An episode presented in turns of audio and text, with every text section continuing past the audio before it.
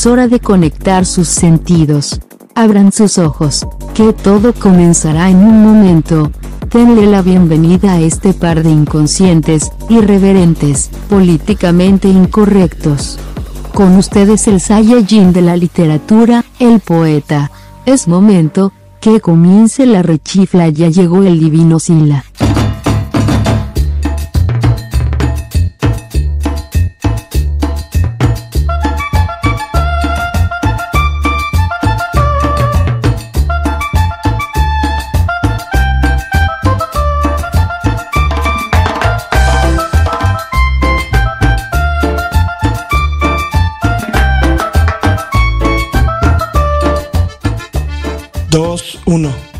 Bienvenidos al podcast Crudo.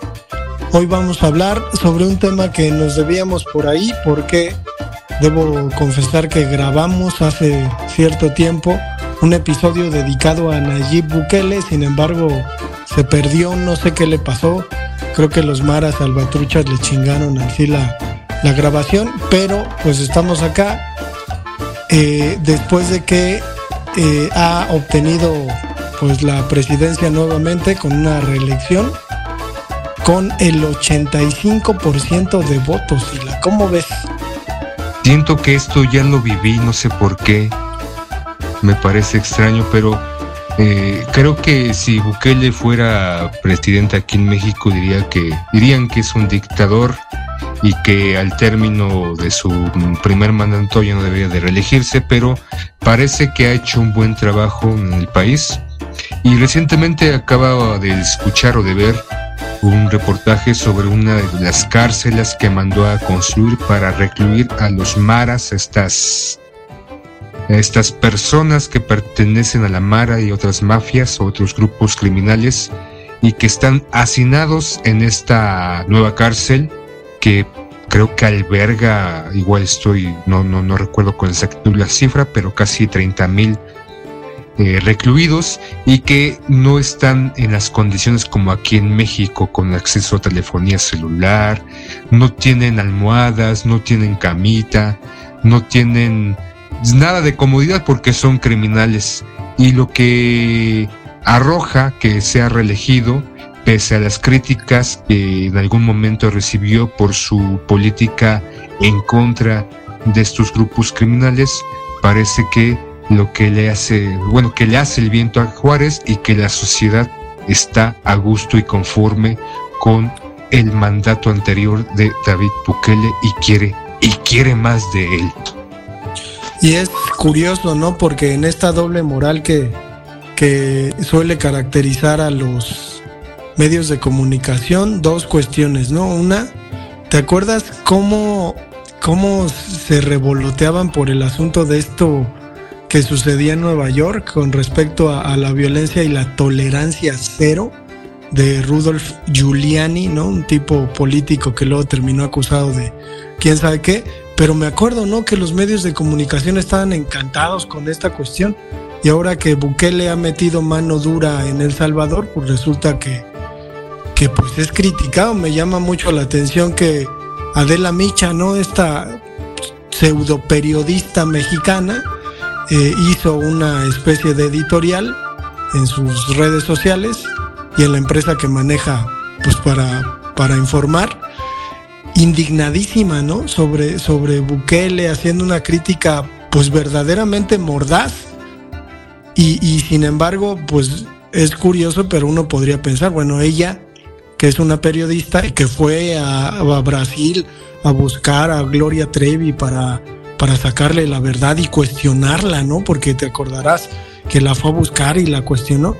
Pues ¿por qué no se da una vuelta por El Salvador, ¿no? Y por qué no, así como dice que es periodista de, viva voz, pues pregunta a la gente de cómo estaba antes de que apareciera este presidente y de cómo está ahora.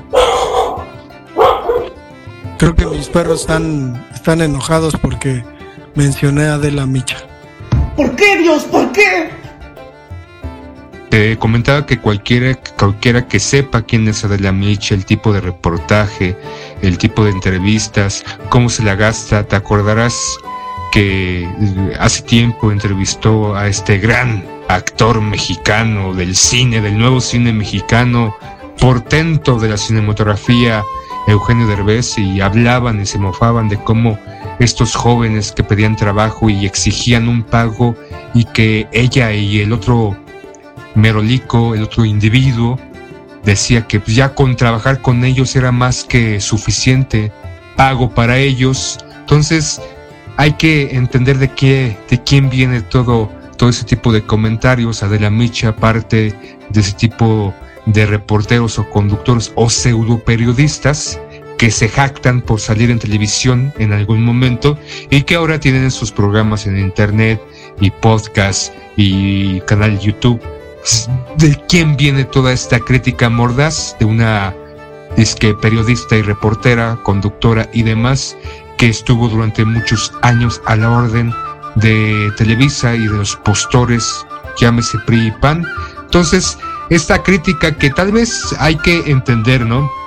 Se, se, maneja mucho aquí en México los derechos humanos, pero siempre hay un cuestionamiento acerca de estos organismos no gubernamentales, en donde en vez de estar viendo, salvaguardando los derechos humanos en el orden judicial por las víctimas, por las personas que han sido violadas, asesinadas o por los familiares que les quedan o por un sinfín de víctimas en distintos rubros, se encargan y les gusta y hacen gritos sobre los derechos de los criminales de estos hombres y mujeres que han secuestrado, asesinado, que son parte del crimen organizado, aunque también entendemos una parte, la justicia aquí en México es bastante precaria y sabemos y hemos visto y tal vez podemos cuestionar acerca de las cifras, pero hay mucha gente o hay personas, ya no voy a decir mucho o poco, hay personas, mujeres y hombres que están ahorita en las cárceles sin sentencia con detenciones y que recientemente escuché una entrevista de una mujer que llevaba 13 años en la cárcel esperando juicio y ya ha salido a la luz después de tanto tiempo de que es inocente de aquello que se le culpaba. Mientras tanto, esos años que pasó en la cárcel fue eh, torturada, fue violada y un sinfín de cosas. Entonces, tal vez en este cuestionamiento de poner esta ley o ese tipo de acciones, cero tolerancia, uno podía entrar en duda, pero sin duda lo que ha pasado en El Salvador, en este país con David Bukele, es la gran aceptación de la gente. Creo que es una de las mejores aceptaciones que tiene un mandatario en Latinoamérica. Creo que la última cifra antes de las elecciones tenía un 90% de aceptación. Y esto es lo que, lo que nos deja a todos los demás países es de que las cosas sí se pueden hacer, Andrés Manuel López Obrador, sí hay voluntad para hacerlo y no solamente decir estas bonitas frases este, abrazos no balazos, vamos a hacer una consulta para ver si detenemos o enjuiciamos a los expresidentes, porque a final de cuentas cuando una persona aparentemente decidida y aparentemente en busca del bienestar de su país y de la sociedad la cual lo eligió, hace las cosas y la puede hacer pese a las críticas y sin duda las condiciones aparentemente en El Salvador han estado cambiando a raíz de el mandato de David Bukele.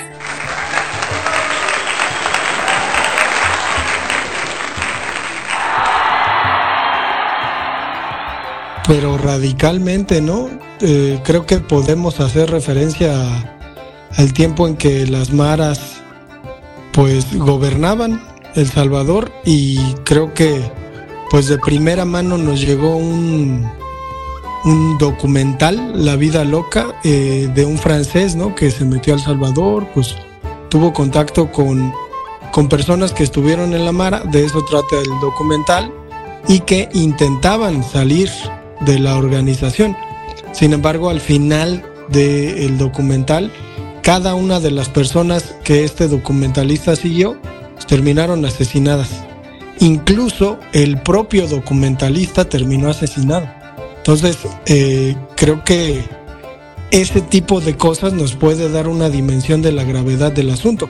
Acabo de ver un documental de un youtuber, no sé cómo se llame, pero bastante interesante en dos entregas La primera una hora y quince, la segunda como 45 minutos. Son una investigación documental importante en donde va a los barrios y pregunta directamente a las personas de cómo estaba. Yo no sabía, digo, acá no se supo, pero que en un momento, por ejemplo, algo que conmocionó mucho a la, a la sociedad salvadoreña fue que en un camión eh, que iba lleno de personas, dos grupos de maras comenzaron a pelearse y entonces se les hizo fácil incendiar el camión. Y las personas que intentaban salir de este camión, pues fueron literalmente fusiladas en el lugar.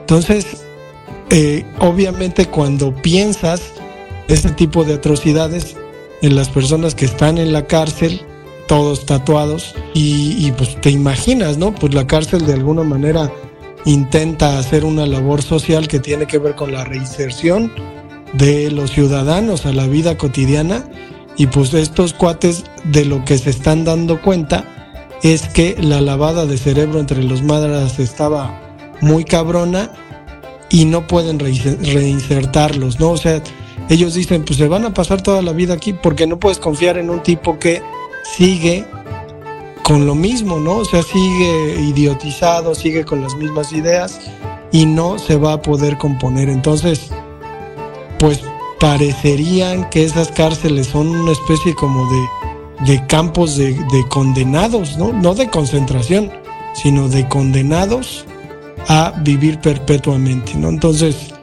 creo que, que los estas organizaciones mundiales, ¿no? Que, que, le reclaman a Bukele sobre, pues que los que los reinserten, que les den chance y todo, pues no tienen ni idea de, pues de, los verdaderos, de, de la lacra que, que, son, ¿no? Entonces, pues ahí, ahí a mí me gustaba mucho cuando Bukele le decía a los Estados Unidos, si tanto defienden a estas personas, llévenselas. Porque además es reconocido, ¿no? Que los maras, pues era gente que vivía en Estados Unidos, que se juntaba con bandas, con en los barrios que mataba, y después Estados Unidos se los regresó al Salvador. Entonces, es algo otra vez, otra vez propiciado por los Estados Unidos. Right, motherfuckers.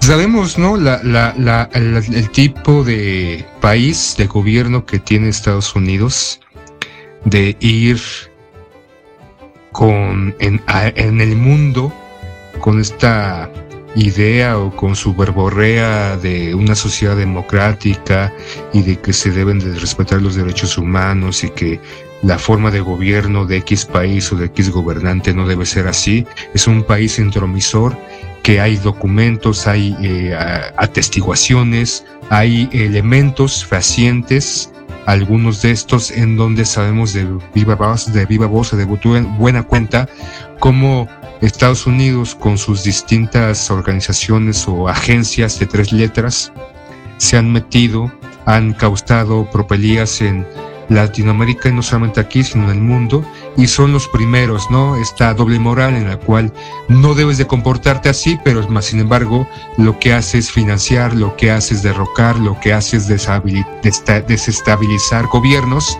y de repente esconde la mano por detrás de la paz de la, espalda y empieza a decirnos que los derechos humanos hay que respetarlos y que la forma de gobierno debe ser así y no olvidemos también que a, últimas fechas este tipo de sociedad se está, un sector de esta está matando, ¿no? Hemos visto en noticieros estos, estos tiroteos que se suscitan en Estados Unidos, esta incapacidad de no dejar de vender armas y la reiterada eh, exigencia, en este caso del gobierno mexicano, para que investigue sus eh, empresas, las empresas de armas en Estados Unidos que se enriquecen bastante o que si construyen armas tienen que venderlas y muchas de estas llegan aquí a México y arman al crimen organizado. Entonces, a veces uno pensaría en esta idea, ¿no? De ver al exterior, no ver a Estados Unidos, sino ver a otros países, en este caso El Salvador y su política de cero, tolerancia. Mencionaste al principio a Julius, Julius me parece es el nombre de este gobernador de Nueva York que instauró esta cero tolerancia en un momento en que la parte de Nueva York había sucumbido con la violencia, con las estas organizaciones criminales o estos vándalos y en una gestión también hasta cierto punto criticada esta cero tolerancia.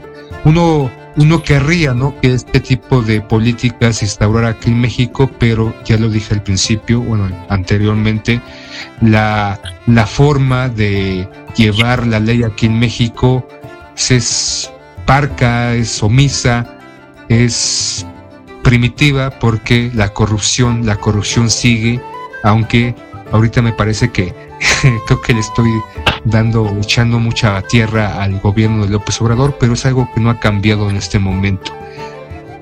Y lo que ha hecho Bukele, pues es, es completamente admirable.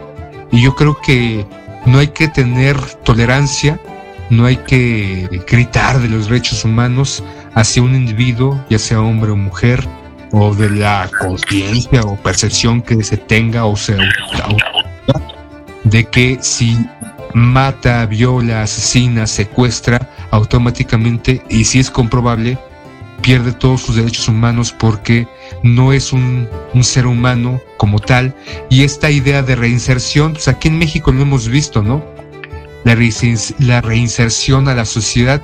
¿Cuánta gente no, o temas o noticias de personas que han entrado a la cárcel por robo, por secuestro y otras cosas salen después por una mala mala forma de llevarlos y de presentar y que a final de cuentas porque tienen los abogados salen y reinciden constantemente. Entonces, creo que sin duda es un tema importante como a llevar a cabo aquí en México esta idea de que ciertas personas, ciertos individuos que cometen ciertos delitos en específico es imposible y sobre todo si reinciden constantemente y muchos desde muy jóvenes están entrando y saliendo primero del titular, después de la cárcel y siguen y siguen haciendo exactamente lo mismo. Entonces la idea de, esta, de este confinamiento no es tan arbitraria, no es tan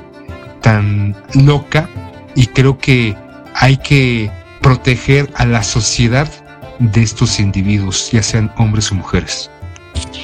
Y es que sí eh, ha cambiado radicalmente la vida de las personas en El Salvador, que creo que al final eso es lo que se debería celebrar, ¿no? O sea, las propias personas afirman que, que pues este cambio les ha traído libertad de tránsito que es uno de los derechos universales, ¿no? Entonces uno, uno pensaría que es cosa de nada y que, que pues hay una manipulación masiva, ¿no? Y un acallamiento de los medios de información del Salvador. Sin embargo, pues qué más que la propia gente esté dando cuenta de lo bien que les está yendo con, con este gobierno y la, el vuelco, ¿no? O sea, la otra cuestión de, pues un tipo que supongo en algún momento dice, bueno, este, estamos haciendo esto. La, la oposición pues verdaderamente es miserable en el sentido de que pues son, son, son gente que hacía negocios incluso con los propios maras que se dejaban mangonear por ellos o que quizás eran los líderes de los maras, Entonces en ese sentido pues les puso un estate quieto y ahora con, no, con una reelección pues a ver qué pasa, ¿no? Es decir, nos tocará seguir hablando de, este gobierno prodigioso, por decirlo así, por lo que ha hecho por el pueblo, ¿no? Eh, intenciones muy marcadas de Nayib Bukele con respecto a un discurso muy claro, pues comenzar a traer inversión, ¿no? Eh, él es un empresario, ¿no? Entonces, comenzar a traer eh, inversión, comenzar a generar empleos, a que, que los salvadoreños tengan una vida distinta a la que tienen y hacer del Salvador pues un destino turístico eh, rentable, ¿no? Me llama mucho la atención y yo querría terminar mi participación con esto, que se mandó a construir y es como muy evidente en el centro de El Salvador, en la capital, en San Salvador, una biblioteca. En el mero centro, es como si aquí en la Ciudad de México, en el centro centro pusieran una biblioteca así muy grande entonces creo que, el gesto pues te lleva, ¿no? A pensar cuál es la intención, qué es lo que se busca. A pesar de pues, sus numerosos detractores que, pues metidos en esta dinámica de la dichosa polarización, pues agarran, ¿no? Un bando y entonces empiezan ahí a atacar. Pues sin duda, creo que el, el programa o la estrategia de este Bukele, primero atacar lo que es la inseguridad, porque si no hay seguridad no hay inversión, no hay capacidad de traslado, no hay una vida. Creo que lo más importante de cualquier sociedad integrante de esta es tener seguridad.